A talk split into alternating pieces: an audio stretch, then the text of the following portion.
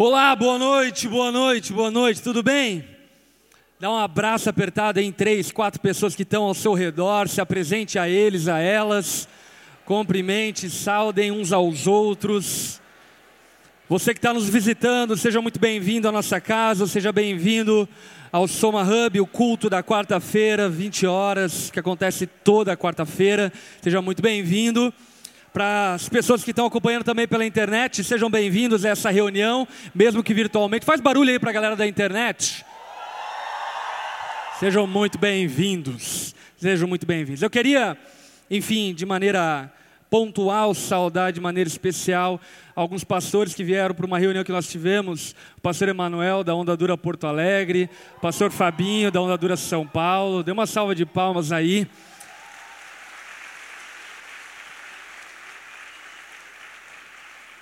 Também o pastor Fábio, que daqui a pouco está chegando, o pastor Heron estão aí. A gente teve uma, uma, uma, reunião nessa tarde muito especial ter vocês conosco. Enfim.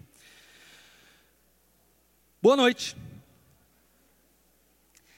Nós, na semana passada, conversamos sobre um assunto que eu diria que, em grande medida, não tem ocupado a mentalidade dos cristãos e de uma maneira muito pontual, eu percebo que é importante nós darmos o real significado a partir da palavra de Deus acerca desse assunto que foi o trabalho. Quantos aqui estavam em algum culto na semana passada? Nós passamos a compreender que trabalhar é uma bênção. Amém? E dentre várias características que um cristão precisa ter, é a característica do trabalho. Porque aquele que não trabalha está roubando de alguém, está usurpando algo que alguém trabalhou para obter. Portanto, faz parte do caráter cristão entregar-se ao trabalho. Entretanto, a Bíblia ela estabelece um padrão. E esse padrão precisa ser observado. Nós não devemos nos entregar ao trabalho ao ponto de negligenciarmos o descanso. Por esse motivo, nessa noite eu quero falar com vocês sobre descanso. Quem aqui gosta de descansar? Não é a mesma coisa que dormir, meus irmãos. Descansar é um outro assunto do que a preguiça. Preguiça e descanso são coisas opostas e nós vamos compreender isso à luz da palavra nessa noite. Eu tenho certeza que Deus quer falar com você nesse sentido. Amém? Mas antes disso, vamos orar. Baixe tua cabeça, feche seus olhos, vamos conversar com Deus. Senhor, obrigado por sua graça e bondade. Obrigado porque você tem nos alcançado com o seu amor, tem nos agraciado de maneiras que são inexplicáveis ao nosso entendimento. O Senhor tem estado conosco, nos dado amparo, sustento, provisão de múltiplas formas. Te louvamos e agradecemos pelo privilégio e pela graça de estarmos aqui nessa noite. Obrigado, Jesus, por essa graça, esse privilégio que o Senhor tem nos dado de sermos igreja, de sermos o teu povo, de podermos servir a Ti através da igreja estabelecida por Ti. E nós clamamos a Ti, ilumina o nosso entendimento a partir da revelação da Tua palavra, que tenhamos entendimento e discernimento para que de fato nos arrependamos daquilo que está errado em nossa vida e sirvamos ao Senhor de maneira reta e possamos usufruir de toda a graça que o Senhor tem concedido a nós de maneira imerecida. Abençoa-nos nessa noite com a tua presença, Espírito Santo. Você tem liberdade no nosso meio para falar-nos, para corrigir-nos, exortar-nos conforme teu desejo e vontade. Oramos e clamamos a Ti, no nome de Jesus. Amém. Você que está com a sua Bíblia aí, abra em Êxodo, capítulo 20, versículo 8. Um texto muito básico da fé judaico-cristã, que é expresso o padrão moral de Deus, ou seja, o decálogo, os dez mandamentos. Os Dez Mandamentos expressam o caráter de Deus, o coração de Deus e aquilo que pode ser expresso como algo santo, como algo desejável. A lei de Deus, resumida, está nos Dez Mandamentos e ainda mais resumida está nos dois grandes mandamentos citados por Jesus nos Evangelhos. Mas os Dez Mandamentos é citado no versículo 8 um quarto mandamento que eu diria que por vezes nós criamos muita confusão acerca desse mandamento e em mais proporção ainda eu diria que nós ignoramos a esse mandamento. O que nós vamos entender é que o mandamento de descansarmos é um mandamento e ele é um padrão estabelecido por Deus a nós para que nos mantivéssemos em santidade, em retidão diante dele.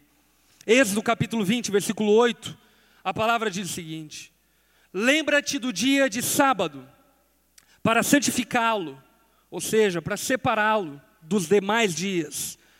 Trabalhará seis dias e neles fará todos os teus trabalhos. Mas o sétimo dia é o sábado dedicado ao Senhor, o teu Deus. Nesse dia não fará trabalho algum, nem tu, nem teus filhos ou filhas, nem teus servos ou servas, nem teus animais, nem os estrangeiros que morarem em tuas cidades. Pois em seis dias o Senhor fez o céu e a terra, o mar e tudo que nele existe, mas no sétimo dia descansou. Portanto, o Senhor abençoou o sétimo dia e o santificou. O que Deus está trazendo a nós aqui nessa porção dos Dez Mandamentos é a respeito do dia em que nós devemos guardar e santificar para o Senhor, para dedicar a Deus, para dedicar a Jesus, para dedicar a adoração e serviço a Deus. E o que nós, primeiramente, podemos conceber de uma maneira equivocada é pensar que diz respeito a um dia, a sábado, necessariamente. E nós vamos observar a tradição cristã e perceber que desde o primeiro século, desde a igreja primitiva, a igreja primitiva colocou o hábito de guardar o domingo como sendo o dia do Senhor, trazendo um novo significado para o sábado, porque o domingo era o dia da comemoração da ressurreição de Cristo, foi o dia que ele ressuscitou dos mortos. Então, não diz respeito necessariamente a sábado ou domingo, mas diz respeito a um padrão. E esse padrão e esse princípio, para aqueles que temem a Deus e querem servir a Ele, precisa ser observado. Em outras palavras, nós precisamos descansar um dia na semana. Olha para quem está ao teu lado, diga a essa pessoa: você precisa descansar um dia na semana. E é isso que fica evidenciado nesse quarto mandamento. Deus estabeleceu um padrão. Qual é o padrão? Dois dias de descanso e cinco de trabalho? Não. Qual é o padrão estabelecido por Deus? Seis dias de trabalho e um dia de descanso. Seis dias de trabalho e um dia de descanso. E isso é muito interessante porque, olhando ao longo da história, o próprio John Stott vai mencionar no livro devocional dele, a Bíblia todo o ano todo, algo que me chamou muito a atenção e eu queria compartilhar com vocês. Mas ele faz um apanhado histórico e relata que, por exemplo, na Revolução Francesa, tentou-se modificar o calendário tentou-se mudar o calendário, transformando a semana que é de sete dias em dez dias. Quantas vezes nós não pensamos assim, né? Bem que a semana poderia ter mais um dia. Quem alguém já pensou dessa forma? Enfim, na Revolução Francesa tentaram fazer isso. E curiosamente, Napoleão, em 1805, percebeu que essa modificação na agenda, no calendário, na semana, não era benéfica. Então ele retrocedeu dessa decisão e voltou a estabelecer um calendário de sete dias. Na Revolução Russa, de igual maneira, modificaram o calendário, modificaram a agenda e quiseram introduzir o trabalho no domingo, ou seja, as pessoas não descansariam. Stalin, olhando, enfim, para as circunstâncias, decidiu revogar esse, essa lei e estabeleceu novamente o domingo como um dia de descanso. E o que eu quero que você observe é que, de fato, Deus está certo. Deus estabeleceu a agenda, sendo ela como tendo sete dias e um dia para nós descansarmos. E o trabalho precisa ser observado, mas também o descanso precisa ser observado. Deus chamou o homem para trabalhar, e trabalhar, como nós vimos na semana passada, não é uma maldição. Amém? Quem é que ama trabalhar? É isso mesmo. Trabalhar não é uma maldição, pelo contrário, trabalhar é uma bênção. Trabalhar nos dá utilidade, cooperação com o próprio Deus, com o próprio Criador. Gênesis capítulo 2, versículo 15, a palavra vai dizer que Deus colocou o homem no jardim do Éden para cuidar dele e cultivá-lo. Portanto, Deus estabeleceu o trabalho e tudo aquilo que Deus estabelece é bom, e portanto o trabalho é bom. Porém, nós observamos em Gênesis capítulo 3 que após a queda do homem, o trabalho agora ele é tocado, ele é tangenciado por uma maldição. Por conta do pecado de Adão e Eva, Deus diz ao homem o seguinte: Olha, Adão, porque você deu ouvidos a sua mulher e fez aquilo que o Senhor disse para que você não fizesse, a terra será maldita por sua causa. E com o suor do seu rosto, você tirará da terra provisão, e a terra lhe produzirá abrolhos e espinhos. E o que fica evidente? O que fica evidente não é que o trabalho se tornou uma maldição. O trabalho continua sendo uma bênção. Mas agora o trabalho é penoso. O trabalho gera suor. O trabalho gera dor. O trabalho gera esforço. E com o suor do nosso rosto, nós então vamos retirar da terra sustento e provisão para nossa casa, mas ainda assim observando o propósito pelo qual o trabalho existe. E aí eu cito novamente Gênesis capítulo 2, versículo 15, quando Deus fala que colocou o homem no jardim do Éden para cuidar dele e cultivá-lo. Repete comigo, cultivá-lo. Cultivá-lo. Essa palavra cultivar, ela pode ser bem traduzida também como cultuar, é a mesma palavra. Porque na perspectiva bíblica, culto é trabalho. Portanto, o trabalho ele tem uma conotação de adoração. O trabalho originalmente não tem uma conotação de sobrevivência. Posteriormente é acrescentado ao trabalho o fator da sobrevivência, mas originalmente trabalho é culto. OK? E sendo trabalho culto, e se você trabalha, o questionamento que eu lhe faço que na verdade eu já fiz na semana passada, mas quero novamente trazer ele à tona, é a quem você cultua com seu trabalho. Porque trabalho é culto. E quem é o alvo do seu culto no trabalho? Quem é o alvo da sua adoração com o trabalho que você desempenha? Quem é o Senhor adorado através do esforço dedicado no trabalho. Quem é? E sabe de uma coisa?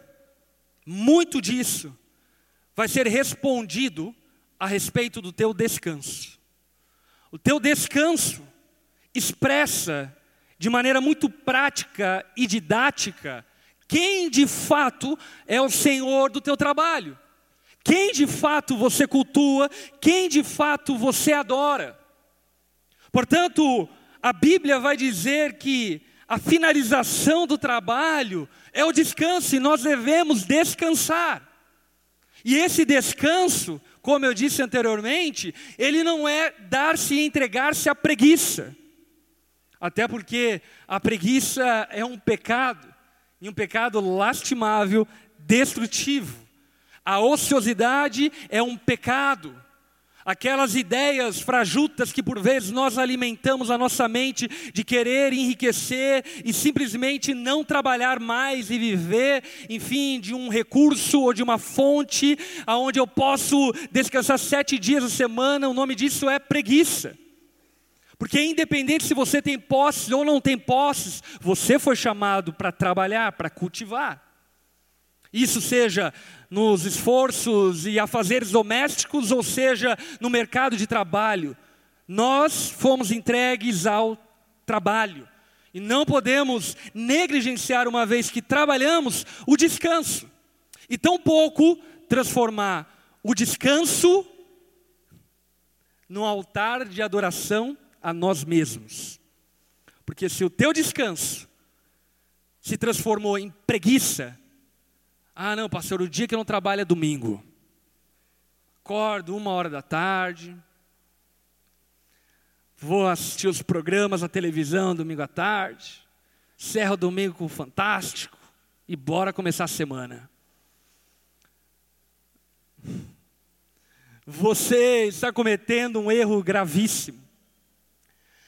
A tua atitude de preguiça, a tua atitude óssea no domingo, identifica você como alguém que adora a si próprio, como um idólatra, usando do fruto do trabalho para sua própria adoração.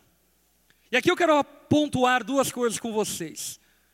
Primeiro, o descanso foi feito por causa do homem, e não o homem por causa descanso.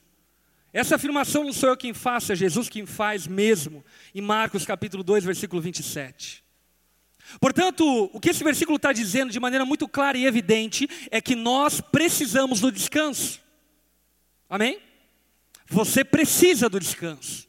E daqui a pouco nós vamos definir melhor o que é esse descanso. Porque o descanso foi criado por causa de nós. Deus olhando para as nossas fragilidades, para as nossas limitações, para as nossas tendências idólatras, Ele estabeleceu o dia do descanso como algo preventivo, como algo que cuida de nós, para que eu e você não sejamos tomados pela idolatria. Portanto, o descanso foi feito por causa do homem, e não o homem por causa do descanso. Você precisa do descanso. Amém? Segundo ponto é: o descanso não é não fazer nada. Pelo contrário, o descanso estabelecido na palavra é a dedicação ao Senhor. Portanto, descansar não é virar o domingo todo, ou sábado, ou seja lá qual dia for de descanso estabelecido por você, como o dia da preguiça, como o dia do lixo. Pelo contrário, o dia do descanso é o dia em que nós cultuamos a Deus com o fruto do nosso culto. É o dia que nós damos a Deus o lugar que pertence a Ele. Portanto, não descansar não é apenas um problema de saúde, porque vamos convir e concordar que por uma questão de saúde mental e emocional, o descanso faz bem, não faz? Dá aquele detox no domingo, tipo, para tudo, desliga o WhatsApp, deixa cliente para lá, vamos cuidar agora, enfim, única e exclusivamente de coisas que durante a semana eu não me concentrei. Mas, sobretudo, o descanso, ele não é apenas algo bom à nossa saúde, mas principalmente o descanso ele combate a nossa idolatria. Amém? Portanto, o descanso, ele é um gatilho de Deus usado para que de fato a nossa saúde seja em ordem, mas para que também a nossa espiritualidade seja em ordem, porque o descanso estabelecido pelo Senhor é um dia que nós dedicamos a Ele. É um dia que nós descansamos as nossas obras, e dedicamos esse dia completamente e inteiramente ao Senhor. De quais maneiras? Aqui eu quero dar algumas expressões práticas disso. O que fazer no dia de descanso? Primeira coisa, ficar com a tua família. Dia do descanso é dia do jantar em família. É dia da esposa sentar na, na mesa, dos filhos sentarem na mesa, do marido sentar na mesa, e um pediu o frango para o outro, pedia a farofa para o outro, abria a Coca-Cola, ou enfim, para aqueles que se abstêm da Coca-Cola, água mineral ou algo saudável do tipo.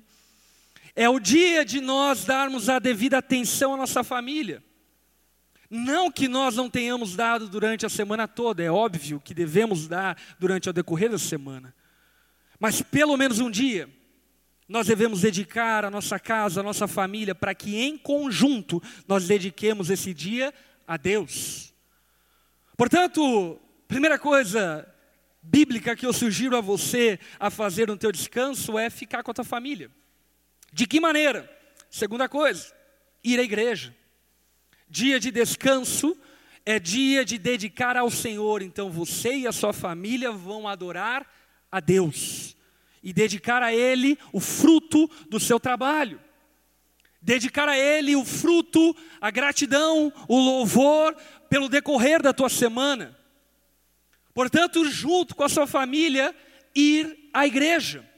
Isso é muito curioso, porque os judeus, obviamente, praticam e guardam o dia do sábado de uma maneira bem, bem definida. E no ano passado eu estava em Israel e eu cheguei em Jerusalém exatamente no Shabat, que começa na tradição deles, na sexta-feira à noite, quando escurece, e vai até então ao escurecer do sábado à noite. E é impressionante, porque de fato, começou a baixar o sol em Jerusalém, começou a ficar escuro, e você observa que todo mundo para o trabalho. Meu irmão, é um silêncio na cidade de Jerusalém absurdo. Enfim, talvez você tenha uma ideia de Jerusalém equivocada, mas Jerusalém é uma grande metrópole. E de repente tudo para. Por que tudo para? Porque agora chegou o dia de dedicar ao Senhor. Aí você vê os pais, as mães, os filhos, enfim, andando na rua com as roupas, enfim, tradicionais deles, para que juntos eles possam dedicar esse dia ao Senhor. Portanto, no dia de descanso, Fique com a sua família. Vá à igreja. Terceiro ponto importantíssimo: entregue o fruto do seu trabalho, que são as suas ofertas.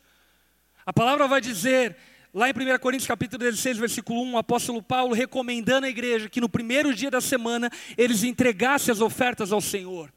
Entregar ofertas ao Senhor em uma igreja não é dar dinheiro à igreja, mas é prestar culto a Deus, é prestar adoração a Deus. Não é sobre ajudar uma obra, mas é sobre adorar a Deus e dizer para Ele que você trabalha para a glória dele e não para a sua própria glória. Portanto, o dia do descanso é dia de ficar em família, é dia de ir à igreja, é dia de entregar ofertas, é dia de servir o próximo, é dia de você fazer alguma coisa por alguém. É dia de você servir na igreja, é dia de você ajudar a fazer algo por outra pessoa, que não de maneira remunerada, mas dedicando aquele serviço como um ato de adoração a Deus.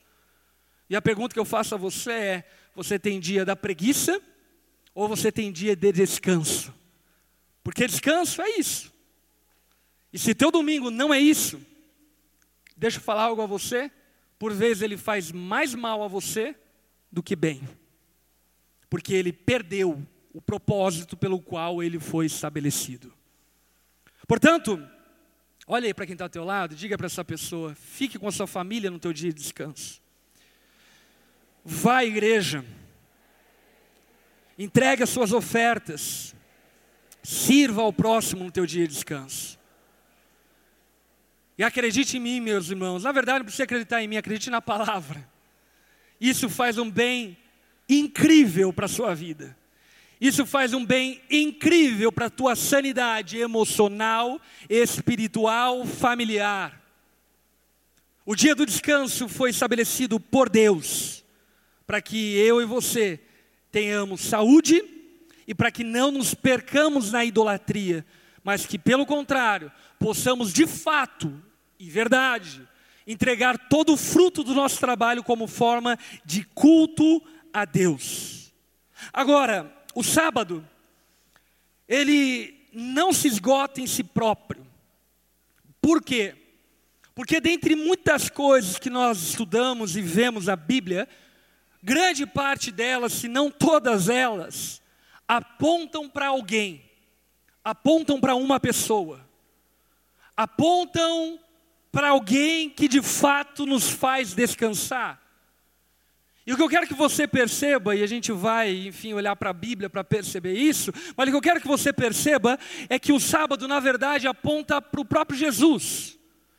O sábado aponta para Deus.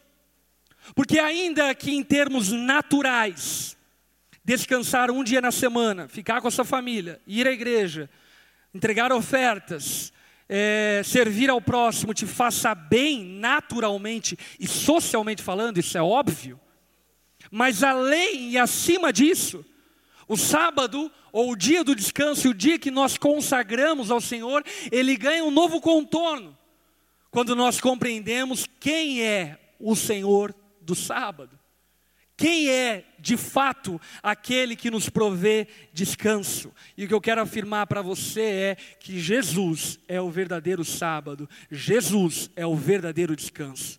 Você pode ir para um spa, sem Jesus você não consegue encontrar descanso e alívio para sua alma. Você pode tirar férias, sem Jesus você não encontra descanso e alívio para sua alma. Você pode separar todas as semanas um dia, religiosamente. Sem Jesus você não alcança descanso para sua alma. Sendo assim, eu quero citar e de maneira breve expor para vocês esse texto que está em Mateus capítulo 11, versículo 25, aonde Jesus atrai as pessoas a Ele, dizendo que Ele é aquele que pode prover descanso. Olha só o que a Bíblia diz em Mateus 11, 25. Naquela ocasião, Jesus disse: Eu te louvo, Pai, Senhor dos céus e da terra, porque escondeste essas coisas dos sábios e cultos e os revelaste aos pequeninos.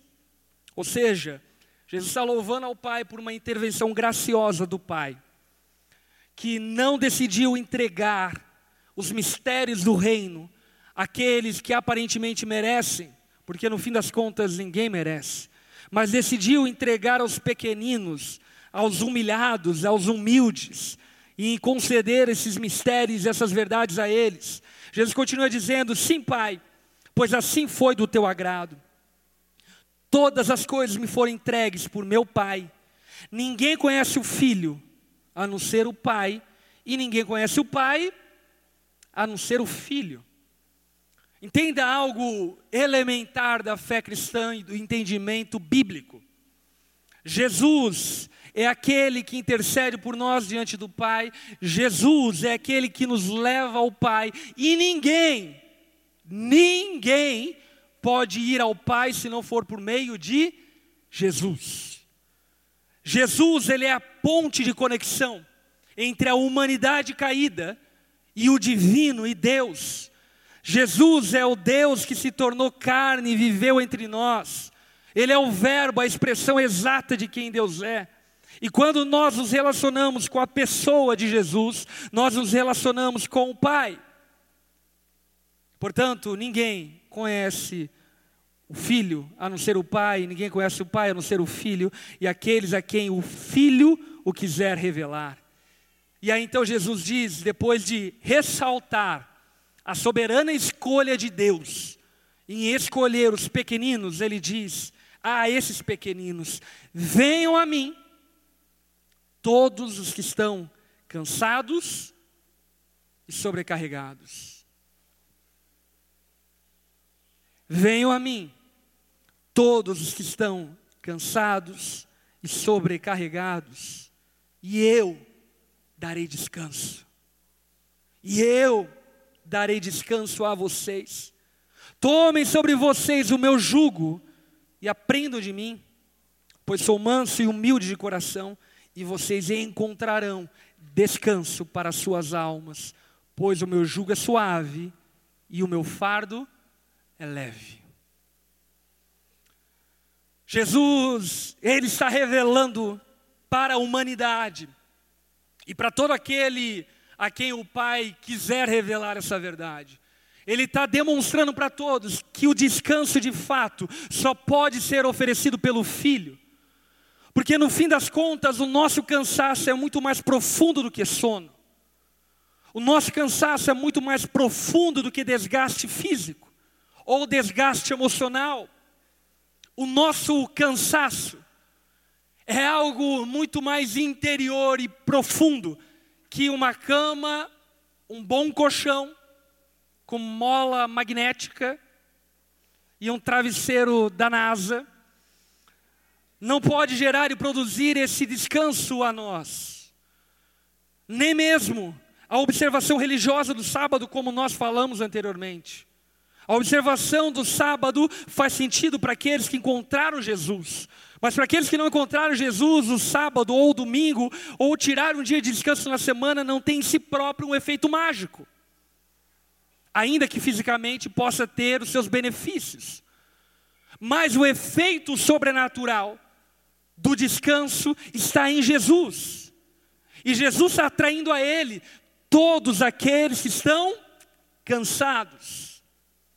E esse cansaço, ele precisa ser entendido de uma maneira ampla. Porque por mais que esse cansaço se trate também, como nós vamos perceber, de questões espirituais, mas ele se trata do cansaço da vida. E esse cansaço, ele tem uma conotação ativa. As nossas obras nos cansaram. As nossas obras nos esgotaram. E talvez você esteja aqui nessa noite e se percebe alguém cansado. Sabe, com 25 anos, com 30 anos, cansado da vida, cansado do casamento, cansado do trabalho, cansado das coisas da vida.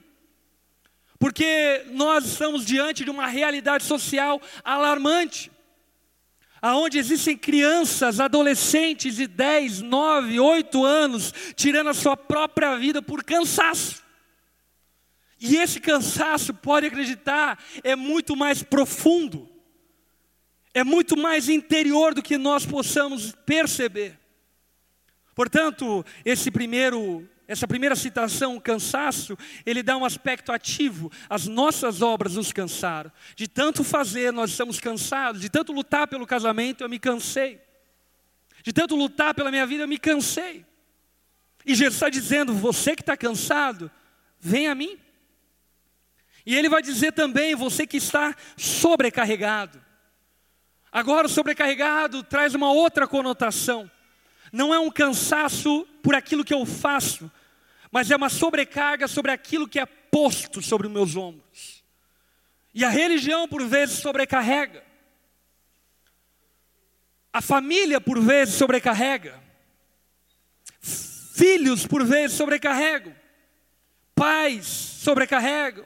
Esposa, esposo, patrão, patrão, gerentes, enfim, por vezes nos sobrecarregam pesos que são colocados sobre os nossos ombros e que nós precisamos carregar. E quais são as palavras de Jesus? Venham a mim. Todos vocês que estão cansados e sobrecarregados, venham a mim. E aqui eu acho, enfim, especial demais e lindo demais pontuar que Jesus, primeiramente, Ele está chamando nós a um encontro pessoal. Ele não está falando, venha as minhas doutrinas inicialmente. Ele está falando, venha a minha pessoa. Venha a mim. E aqui é importante que você saiba que Jesus Cristo morreu, mas ao terceiro dia ressuscitou e eternamente continua vivo. Ele está vivo e você pode ir até Ele você pode encontrá-lo.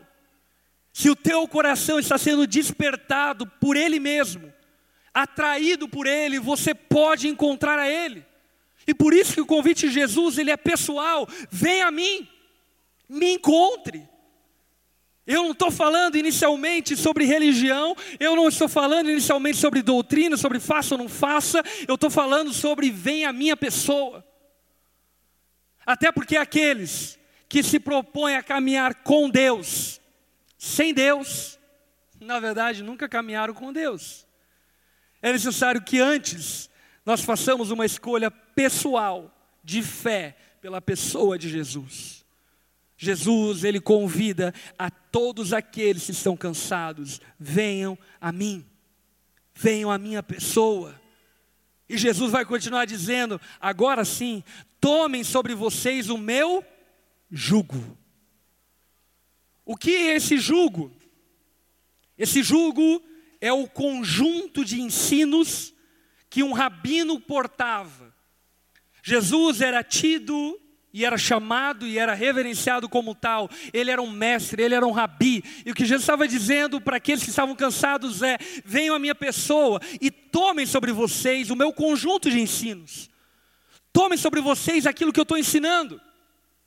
Porque no fim das contas, algo que você precisa entender e saber é que Jesus quer transformar as nossas vidas visceralmente e realmente. Não é um encontro místico. Isso não basta. Não é sentir um arrepio num dia de louvor. Isso não é suficiente. Não é ficar emocionado diante de uma palavra. Mas é de fato tomar uma atitude de fé. E crer, não aquele que diz que crê, mas crê aquilo que anda, aquele que anda conforme ele diz crer. Portanto, o que Jesus está deixando claro é: se você veio a mim, se você confia em mim, então obedece os meus ensinos, obedece a minha direção, obedece aquilo que eu estou ensinando a vocês. A começar, talvez, enfim, já que estamos falando sobre isso hoje, a começar guardando um dia da semana para me adorar, a começar indo na igreja, a começar ofertando a Deus, a começar obedecendo aos mandamentos de Deus. Venham a mim e tomem sobre vocês o meu conjunto de ensinos. Tomem sobre vocês aquilo que eu tenho mandado a vocês. Tomem sobre vocês aquilo que eu tenho ensinado. Façam no meu ensino o livro, a regra de prática de vocês. Não vivam mais depois de virem a mim, como se vocês não tivessem orientação para a vida de vocês. Porque agora, aqueles que vieram a Jesus têm orientação da parte dele. E esse sim deve viver de acordo com os ensinamentos da palavra de Deus. E esse jugo, Jesus deixa bem claro, esse jugo é suave e o fardo é leve. Sabe, meus irmãos, aqui testemunhando para quem não anda com Jesus, talvez você olha para a vida cristã, olha para a vida talvez de algum amigo seu e você fala: "Nossa, é muito pesado, ter que ir na igreja, fazer isso aqui, ah, uh, ah, muita coisa. Eu quero dizer para você que eu já pensei como você. Porque, aliás, enfim, eu não nasci tendo um relacionamento com Deus. Na verdade, eu caminhei profundamente longe de Deus durante muito tempo da minha vida. E quando eu entreguei a minha vida de fato a Ele, por conta de que eu me aproximei dEle, e comecei a olhar para a palavra como orientação para a minha vida e comecei a observar e a obedecer a palavra que eu estava entendendo, lendo, ouvindo e sendo ensinado. Tudo aquilo que parecia ser fardoso para mim se transformou no meu maior prazer, na minha maior alegria, na minha maior satisfação. Sabe por quê? Porque o jugo de Jesus é suave e o seu fardo é leve. Se de alguma forma você, supostamente caminhando com Jesus, se encontra pesado, se encontra fadigado, é porque você supostamente está caminhando com Jesus. Não necessariamente caminhando com Ele. Talvez ele esteja caminhando com a religião dele, mas não com Ele. Porque aquele que caminha com Jesus experimenta a graça e o privilégio de carregar um fardo leve, carregar um fardo, um jugo suave. Portanto, por fim, o que eu quero que você compreenda é que Jesus é o descanso. De fato, como cristãos, como aqueles que entregaram a vida a Jesus, nós devemos observar o dia do descanso de maneira didática, obedecendo a Deus, cultuando a Ele, devotando-se a Ele nesse dia, reunindo-se como igreja, servindo a Ele, vivendo com a nossa família essa comunhão com Deus. Nós devemos fazer isso, e isso é muito especial, porque Deus me deu a graça de ter nascido numa família que praticava isso. E por mais que eu não entendesse naquela época o que isso significava, mas o domingo de fato era diferente. O domingo, que era o dia reservado do meu pai separar para que nós adorássemos a Deus, era um dia diferenciado pra caramba. Eu lembro até hoje de acordar de manhã com disco vinil tocando louvor, minha mãe colocando frango para assar, e a gente ia para a escola bíblica dominical de manhã. Voltávamos da escola bíblica dominical de manhã e tinha aquele almoço em família. Enfim, almoçávamos lá meio-dia e meio, ia sair da mesa, íamos sair da mesa, era quatro e meia, cinco da tarde, de tanta conversa que nós tínhamos para colocar em cena. Dava umas sete horas da noite, nós íamos novamente ao culto. Então, assim, de maneira primeira, parece tipo, nossa, mas esse dia de descanso vocês trabalham mais do que na semana. Fazer frango para a igreja duas vezes. Mas aquilo de fato era alívio e descanso para nossa alma. Mas acima de tudo, esse dia, sem Jesus, ele não faz sentido algum. Por isso que as tuas férias não te dão descanso. Por isso que o teu final de semana não te descansa. Fala, não, agora eu vou descansar. Maratona Netflix. Traz o brigadeiro. Se acaba a maratona Netflix, você entende o que eu estou falando. Você acaba e se sente mais cansado do que quando começou. E supostamente aquele era teu descanso. Aí fala, eu vou para férias, de praia. Aí você está na praia e fala, nossa, eu não aguento mais essa praia. Porque no fim das contas, o descanso que nós precisamos é uma pessoa que tem nome, é Jesus. Amém. Baixa tua cabeça, fecha seus olhos.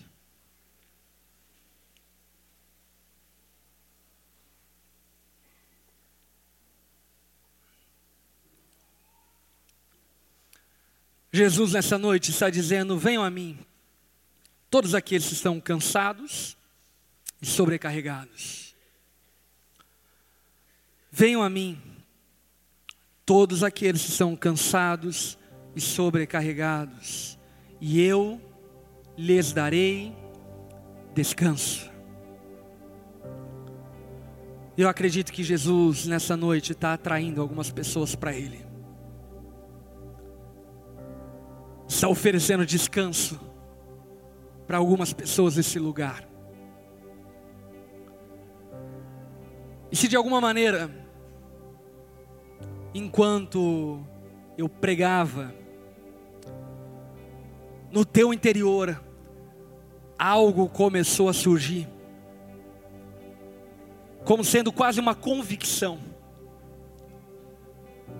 como se no seu interior você dizendo: é isso, é verdade, é isso que eu sinto, é disso que eu preciso.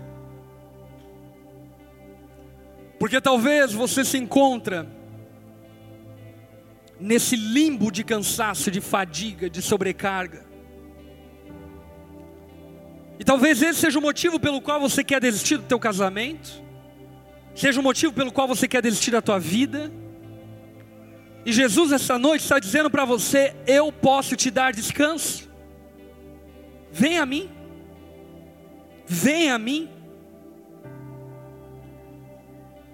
Se você nessa noite quer ir até Jesus e crer que Ele de fato pode te dar aquilo que Ele está prometendo nesse texto, descanso para sua alma. Aí no seu lugar, de cabeça baixa, olhos fechados, eu quero te ajudar e te convidar a ir até Jesus.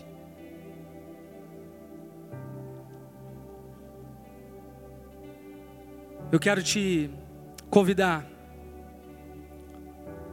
a fazer uma oração expressando aquilo que está no seu interior, o seu desejo de encontrar descanso, o seu desejo de caminhar com Jesus.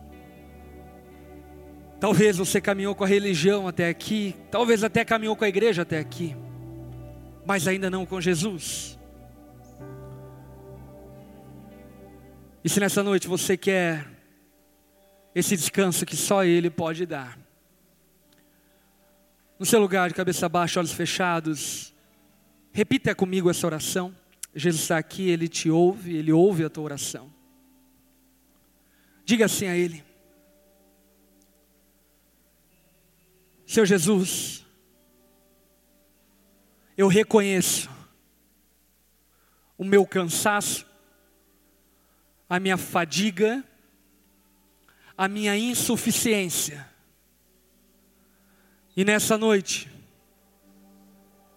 Jesus, eu quero você. Eu quero descanso para minha alma. Eu não aguento mais carregar esses pesos insuportáveis. Eu quero descanso para minha alma, Jesus. Jesus, nessa noite, eu me entrego a você. Abandono a minha vida distante de você e decido te seguir a partir de hoje.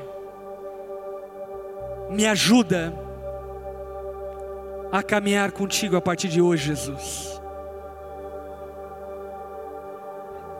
Me traga salvação.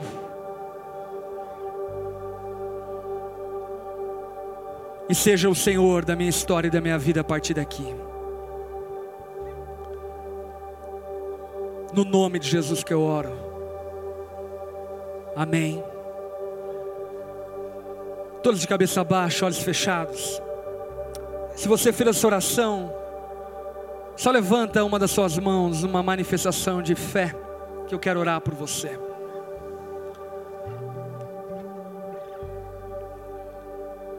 Aleluia.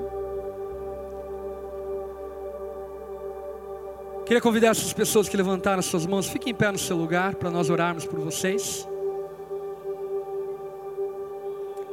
Quero convidar a igreja que está próxima às pessoas para abraçarem eles, imporem a mão sobre eles. Nós vamos orar juntos por essa decisão que eles estão tomando hoje em Jesus.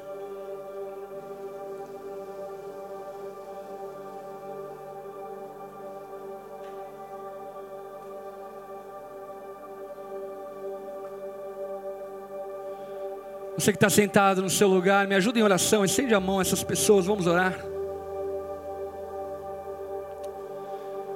Espírito Santo de Deus, nós te louvamos pela decisão que cada uma das pessoas nessa noite estão tomando, de irem ao teu encontro, atraídos por ti. Louvado seja o teu nome, Jesus, porque você ainda continua nos amando e atraindo pecadores feito nós para um relacionamento contigo. Jesus, obrigado porque você é o verdadeiro descanso. O descanso que dinheiro algum, que influência nenhuma, que poder algum pode conquistar. Mas ainda assim você decidiu entregar-se em nosso favor. Ah, Jesus, nós te louvamos por isso. E nessa noite, Pai, oramos e clamamos pela vida dessas pessoas. O Senhor conhece a história, o coração deles. Nós pedimos a Ti, Jesus, que nessa noite algo novo seja estabelecido no interior de cada um deles. Que uma fé, ainda que tenra, possa começar a surgir ao Pai do interior deles e essa fé se transforme em uma grande hortaliça com muitos frutos para a glória do Senhor. Abençoe-os, ó Pai, cele-os com teu espírito e ajuda-os a caminhar de acordo com o desejo que o Senhor mesmo colocou no coração deles nessa noite. Nós oramos e colocamos a vida deles diante de Ti, Jesus. Em Teu nome que nós oramos. No nome de Jesus. Amém e amém. Dê uma salva de palmas a Jesus.